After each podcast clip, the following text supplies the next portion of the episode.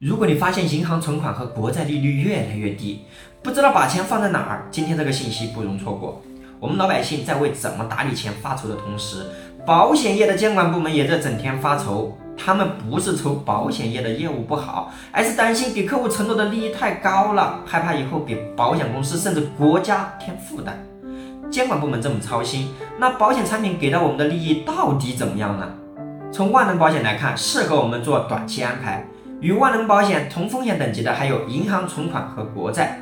保证利率是万能险给我们消费者的最低承诺，写进合同，行情再差也必须满足。二零二三年保证利率最高的产品还有百分之三，银行一年期定期存款利率这个时候普遍低于百分之二，国债放十年才有的利率也不高于百分之三，而保证利率百分之三的万能保险呢？放一年，实际结算利率至少都要有百分之三，并且承诺了要给我们一辈子都有。